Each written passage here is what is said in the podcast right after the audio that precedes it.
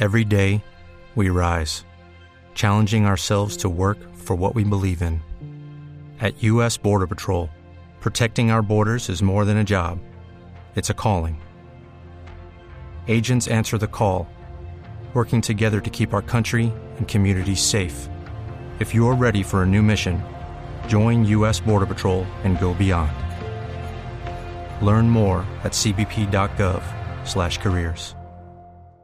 Doctor Ortega, bienvenido, gracias por atendernos. Muy buenos días, Camila, y a todos los clientes de Blue. Un gusto. ¿Cómo están? Pues mire, nosotros tratando de entender y de aprender de economía. Y yo creo que usted puede servirnos de profesor en analizar lo que está pasando en Estados Unidos. Acá siempre tenemos la discusión, como la discusión la tienen los economistas, de si esos estímulos eh, monetarios que está dando el eh, gobierno de Joe Biden y que incluso aquí, aquí están pidiendo muchos sectores que se inyecte dinero a la economía, que no hay que tenerle riesgo, a, miedo a la inflación, porque la inflación no se va a dar. Ese es el gran debate lo que está pasando hoy en los Estados Unidos es que sí creen los mercados que va a haber inflación y por eso la caída de las bolsas. ¿Qué pasa si en Estados Unidos les toca subir las tasas de interés? ¿Eso a nosotros en qué nos afecta? Uno nos afecta muchísimo, ya te explico por qué, y dos, el tema no es de hipótesis, ya hay hechos contundentes. El precio de las viviendas en Estados Unidos ha subido 36 mil dólares, producto de cuellos en las cadenas de suministro. O sea, uno puede generar todos los estímulos a la demanda y eso pueden ser sensatos y saludables en cierto momento, pero cuando ya no hay oferta, cuando no hay capacidad de poder producir, eso se vuelve precios y cuando se vuelve precios el despelote es de la Madonna, eso ya pasó en los Estados Unidos en 1978, la tasa de interés LIBOR pasó del 4% al 16% y ahí viene la quiebra de todos los países de América Latina a partir del 82 con México, producto de eso. Y esa subida de tasa de interés para Colombia y para otros países como México, Perú, puede tener consecuencias muy graves, porque nosotros tenemos hoy en día un 37% de la deuda interna de los test colocados en pesos que los tienen fondos extranjeros que el día que vean inversiones rentables en dólares se van a ir de Colombia y van obviamente a demandar un montón de dólares que hoy en día no están demandando. Para que tengan una idea, en el año pasado, en la primera semana de marzo, se asustaron por el COVID y de esos 80 billones que hay invertidos en Colombia se fueron cuatro, solamente cuatro, que es el 5%. Y la tasa de cambio pasó de 3.500 a 4.052 en menos de una semana. Entonces, para que todo el mundo tenga claro, la tasa de interés de Estados Unidos es solamente el generar un imán que va a llevar capitales del mundo allá, porque obviamente es más rentable tener una tasa de interés alta allá que acá. Claro, cuando uno ve los números eh, publicados la semana pasada, uno se da cuenta que la inflación en los Estados Unidos en el mes de marzo fue la más alta desde el año 2018, que los alimentos crecieron un 3.5% y que la energía se disparó un 13.2%. La pregunta es, como decía mi compañera Valeria Santos, bueno, tampoco hay que preocuparse porque eso va a pasar. ¿Usted cree que sea pasajero este aumento, estas cifras, estos porcentajes? No, yo no creo que sea pasajero. Yo creo que hay una presión de la demanda y la capacidad productiva del mundo en alguna medida se limitó porque mucha gente se quebró. Y cuando la gente se quiebra, las empresas no se montan de un día para otro. Las empresas son estructuras muy virtuosas que tienen procesos, procedimientos, gente entrenada, competencias, clientes. Y cuando eso se muere, se muere. Y lamentablemente la cantidad de quiebras que esta tragedia del COVID nos ha dejado son enormes. Entonces ya tienes todos los commodities subiendo de precio durísimo todos los países en problemas graves. Colombia, miren lo que nos está pasando, estamos incumpliendo contratos de suministro, no estamos pudiéndole cumplir a la gente en el exterior a lo que los colombianos tienen promesas de venta y los están sacando como proveedores porque no somos confiables, porque no podemos entregar los productos. E, es un momento dificilísimo para el mundo y para nosotros. Pero mire, yo quiero entender eh, señor Ortega Silo, entonces lo que está diciendo el señor Powell entonces es mentira, según lo que usted nos está diciendo, porque él ha dicho calma, calma, calma, vamos a tener un proceso de inflación que va a ser temporal porque tenemos que, digamos, eh, pasar eh, unos cuellos de botella y tenemos que esperar a que naturalmente las cosas se resuelvan a medida que los trabajadores y las empresas se adapten y vamos a tener esto que va a ser temporal y no vamos a tener que lidiar con una inflación como lo que usted nos cuenta de 1970, más bien vamos a mirar lo que pasó en el 2008, donde se inyectó mucho plata en la economía y no se generó inflación. ¿Eso que está diciendo el señor Paul entonces es mentira? No, yo no puedo. El señor Paul es una de las organizaciones más competentes del mundo que es el FED. Sería un estúpido yo decir que él es que le está diciendo mentiras. Pero si usted oye a Greenspan antes de la crisis de 2008, la tarea de un presidente del Federal Reserve es mantener la calma, ¿sí? Y lo que uno no quiere es que la gente se asuste, porque pues que la gente se asuste genera efectos manada y se vuelve una profecía que se vuelve verdad a sí misma, ¿no? Porque todo el mundo asustado se mueve para el mismo lado y genera una crisis. Pero es difícil, difícil, obviamente es un tema que uno tendría que tener la evidencia empírica, yo no la tengo, él sabe más que yo sin lugar a dudas, pero hay muchas cadenas que se han roto, hay muchas empresas que se han quebrado y Estados Unidos tiene un lío muy grande con la mano de obra porque han limitado la migración ilegal y todas las personas que hacen los trabajos incómodos y difíciles, eh, pues los están parando en la frontera por un tema político y por muchos años ese fue un gran alivio a la economía americana. Toda la migración en construcción es la que hace los costos de la de la infraestructura baratos en Estados Unidos y por razones políticas eso lleva en una restricción muy agresiva en los últimos cinco años. Entonces, todas esas cosas, más un alza del salario a 15 dólares en la mayoría de las ciudades, todo eso pega. Y eso no son cosas temporales, hay cosas estructurales. Y Janet Yellen Pero en este momento, señor Ortega, lo que estamos viendo es que hay básicamente pues más oferta de trabajos que demanda. Lo que están viendo es que los puestos de trabajo están ofreciendo trabajo y las personas no se están presentando a trabajar porque, todavía hay muchas personas que tienen miedo tienen miedo de ir a trabajar porque todavía el virus está alrededor, porque las personas ya no tienen confianza en esos empleos que pues que los, los, los echaron del trabajo hace unos meses, ahora no quieren volver a donde puede, pueden pensar que los van a echar. No, esto no implica, esto no es una seña de que esto es temporal, de que hay que esperar un segundo a que esto se reajuste para que las personas vuelvan a confiar en el mercado laboral.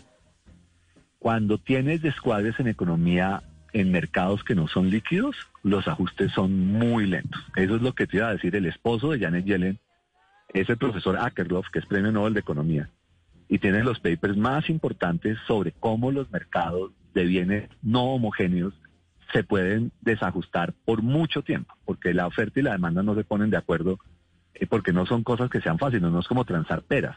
Y el mercado laboral en Estados Unidos está teniendo muchos traumatismos particularmente muchas empresas han optado por digitalización y por automatización alrededor de todo lo que está pasando.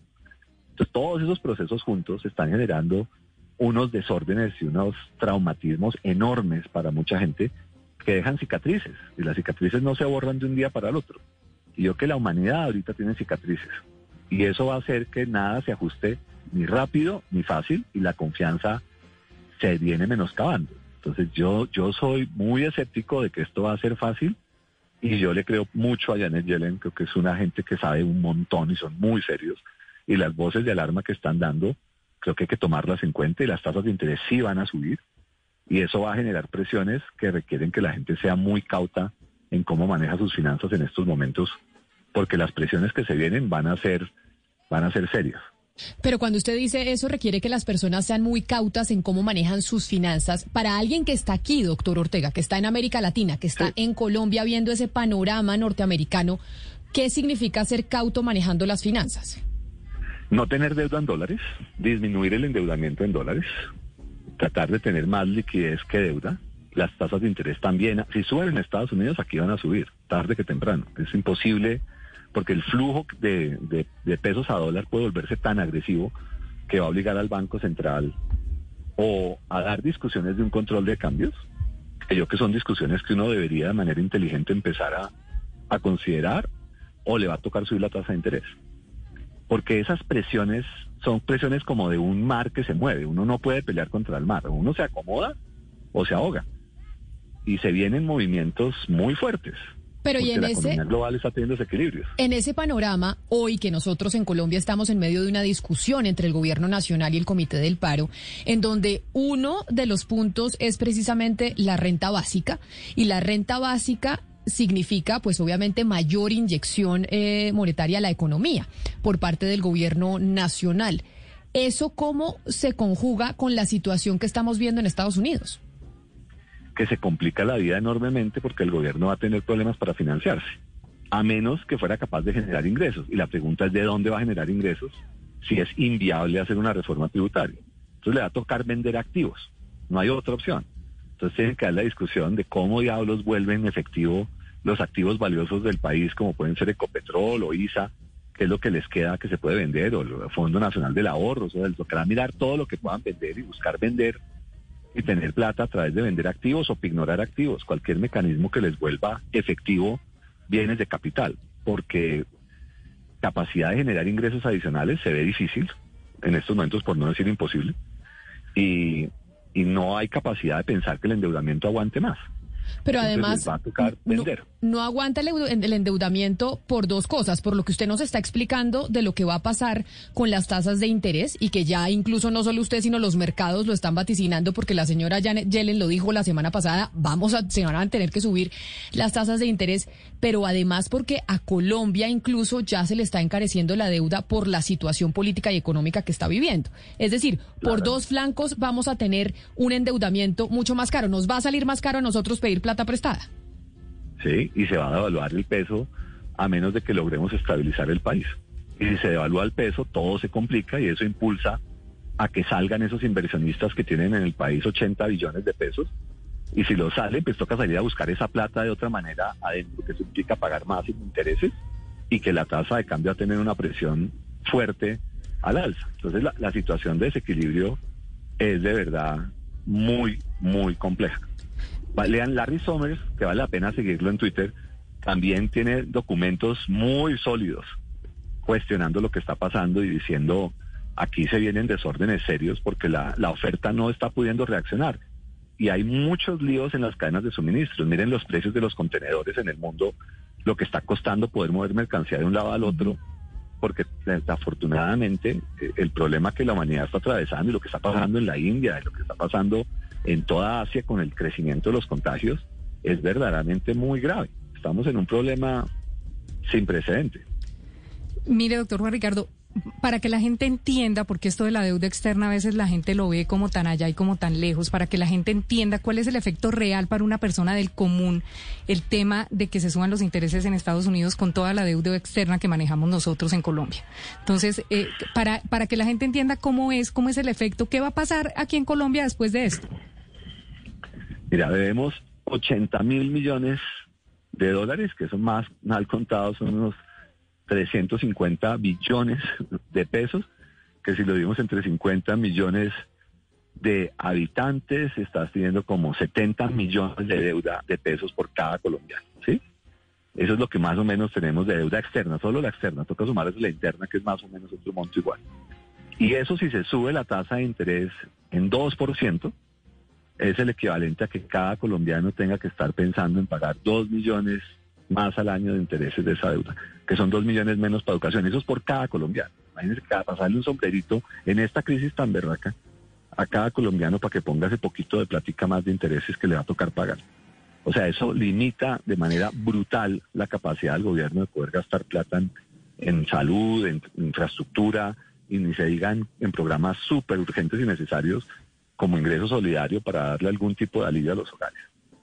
Si se sube la deuda, eso se come la plata a los ingresos solidarios. Estamos hablando de darle a los hogares 300 eh, mil pesos más o menos. Y esto nos va a costar 2 millones, para que tengan un poquito lo dramático que es un alza en las tasas de interés. Porque los números de los que estamos hablando son números muy grandes. Entonces la posibilidad de poder ayudar a la gente requiere una estabilidad para que la plata no se vaya a pagar intereses. Y si uno se pone genial, como hay algunos genios que se les ocurre decir hagan default, no paguen, pues es útil ver a Argentina que con cada estupidez que hace cuando no paga, pues ya no paga intereses del 4 o 5% que paga Colombia, sino lleva pagando intereses del 8 y el 10 desde hace ya 20 años, ¿no? Eso es que decir que uno sacrifica toda posibilidad de invertir en educación y salud pagando intereses por estúpido, porque perder la credibilidad de que uno honra sus obligaciones es una cosa que se castiga no una, no dos, sino por 10, 15, 20 años y Argentina es un muy buen ejemplo de lo costosa que es la estupidez. Doctor, Doctor Ortega, y hablando de, perder la credibilidad y siguiendo un poco, pues desafortunadamente con las malas noticias, hay pues digamos una preocupación eh, grande en el país de que perdamos pues el grado de inversión. Las calificadoras nos están mirando, pero hay un debate en donde pues hay ciertos economistas que dicen pues no hay que preocuparnos tanto por perder el grado de inversión. Esto ya ha pasado antes, le ha pasado a otros países. En este momento digamos que tenemos que alejarnos de eso porque pues hay unas necesidades imperantes dentro del país en este momento. Yo quisiera que usted nos explicara qué tan grave sería para Colombia en realidad perder ese grado de inversión, entendiendo que además ya los bonos están cotizando como si lo hubiéramos perdido, ¿no? Pues que se vuelve permanente ese sobrecosto, ¿no? O sea, es un puro tema de cuánta plata vas a gastar del presupuesto en intereses. Claramente hoy en día ya estamos a, a Entonces hoy en día ya nos está costando, pero acuérdate que no nos está costando sobre toda la deuda, sino sobre el endeudamiento que hagamos ahorita, en un momento en que las tasas del mundo siguen siendo bajitas.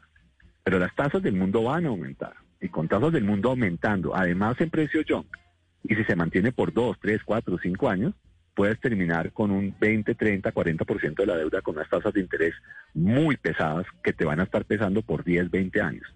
Entonces, cuando, cuando uno tiene esos riesgos, uno tiene que entender que esto no es el sacrificio de una ocasión, sino son matrimonios, porque la deuda pública se coloca a 10, 20, 30, 40, 50 años, y tener deudas caras por esos plazos, eso es como echarse en un ancla y ponerse a subir para Monserrate.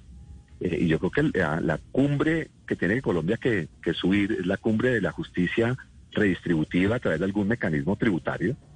Y la verdad sí es una tragedia que no seamos capaces de poner pagar impuestos a los que no pagan. En Colombia la, la evasión es absurdamente alta y la gente está acostumbrada a evadir y que no le pase nada.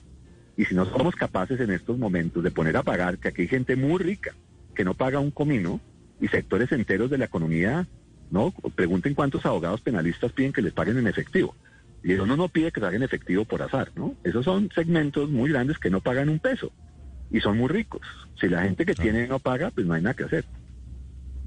Señor Ricardo, eh, para finalizar, ¿usted eh, cree que es beneficioso esta inyección eh, de dinero que le está haciendo el presidente Joe Biden a la economía de los Estados Unidos? Y se lo pregunto porque varios economistas están diciendo que la cantidad, o sea, los 1.9 billones de dólares, es una cifra tal vez exagerada en medio de la pandemia que estamos viviendo. Mire, a mí me gustan los auxilios, yo creo en las políticas fiscales activas, pero creo que no tiene que reconocer las señales y creo que está oliendo a que la maquinaria está recalentada. Y creo que oír a personas como Jared Yellen y Larry Summers a mí me obligan a decirle, tienen que ser muy cautos, probablemente tiene sentido hacer algunas cosas en infraestructura, creo que tiene mucho sentido hacer las cosas en energía, en cambio climático, pero creo que hay muchas otras que probablemente es sensato pausar y esperar un poquito a ver cómo las cosas se rearreglan, porque si se recalienta la economía, el problema de la inflación es que no es un fenómeno real, es un fenómeno psicológico porque la gente no es bruta. Cuando le suben los precios y la queman, pues el, la siguiente vez sube los precios él solito más rápido. Y se vuelven en cosas difíciles de frenar cuando se disparan. La inflación no es una cosa que uno diga, la paro mañana. Acuérdense cuánto tiempo se demoró Colombia y esa fue la obsesión de mi papá toda su vida.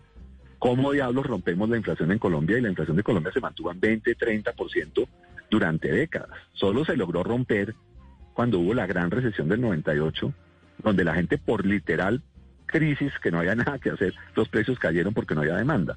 Pero por muchas décadas tuvimos inflación. Y en Estados Unidos la rompieron subiendo la tasa de interés del, del 4 al 16%. Ustedes no se logran imaginar la tragedia que es que la tasa de interés suba eh, 400%. Eso rompe y quiebra un montón de personas. Y eso fue súper dramático para la humanidad en ese momento. Lo que pasa es que mucha gente no creció ya en esa época y no se imaginan lo que es tener esas tasas de interés y a la gente le cuesta trabajo imaginarse lo que nunca ha vivido. Pero hagan las cuentas de su casa multiplicando las tasas de interés que hoy ya pagan por tres o por cuatro y verá que eso quiere decir que le toca cortar mercado a la mitad, viajes al cero. Es una tragedia para todo el mundo cuando la inflación se dispara y las tasas de interés se disparan. Pero entonces, doctor Ortega, ya para despedirlo, con todo este panorama económico que estamos viendo a nivel mundial, el fenómeno de la caída de los índices más importantes en los Estados Unidos en la bolsa por el riesgo a la inflación que se va a venir y, obviamente van a venir las tasas de interés más altas, ¿a cuánto se puede comprometer el gobierno colombiano con el Comité del Paro? Porque todos esos compromisos requieren de dinero. Muy poco, desafortunadamente muy poco. Por eso era importante dar una discusión tributaria y aunque indiscutiblemente había errores y había cosas que no estaban bien planteadas, había también cosas muy buenas desde el punto de vista de lucha contra la evasión, que yo siempre creeré y sigo creyendo, es ridículo que un país de Colombia que tiene las mismas tasas de un país como Brasil recauda menos de la mitad de lo que recauda Brasil. En Colombia hay mucha gente muy rica que no paga absolutamente nada. Y uno debería presionar, y ustedes deben pensar que las declaraciones de impuestos de las empresas todas sean públicas, no hay argumento para que sean reservadas las declaraciones de impuestos, e inclusive de ciertas personas muy ricas también deberían ser públicas. En Colombia el nivel de evasión de impuestos es una grosería.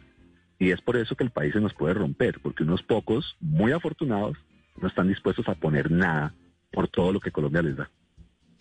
Pues es el doctor Juan Ricardo Ortega, quien fue director de la DIAN y actualmente es el gerente del Grupo de Energía de Bogotá, pero sobre todo economista, para explicarnos lo que significa lo que está pasando en estos momentos en Estados Unidos con la bolsa de valores. Doctor Ortega, mil gracias por habernos atendido hoy aquí en Mañanas Blue. No, Camila, qué pena las malas noticias. Pero ya lo sé, ya lo sé, ya lo sé. Un feliz día. Swimsuit? Check. Sunscreen? Check. Phone charger? Check. Don't forget to pack the 5 Hour Energy. It fits great in a pocket or carry on, and the alert feeling will help you arrive ready for anything. Now get 20% off when you use code 5HE Travel at 5hourenergy.com. Expires April 30th. One time use only, not valid with other discounts. Remember, visit 5hourenergy.com and use code 5HE Travel to save 20%.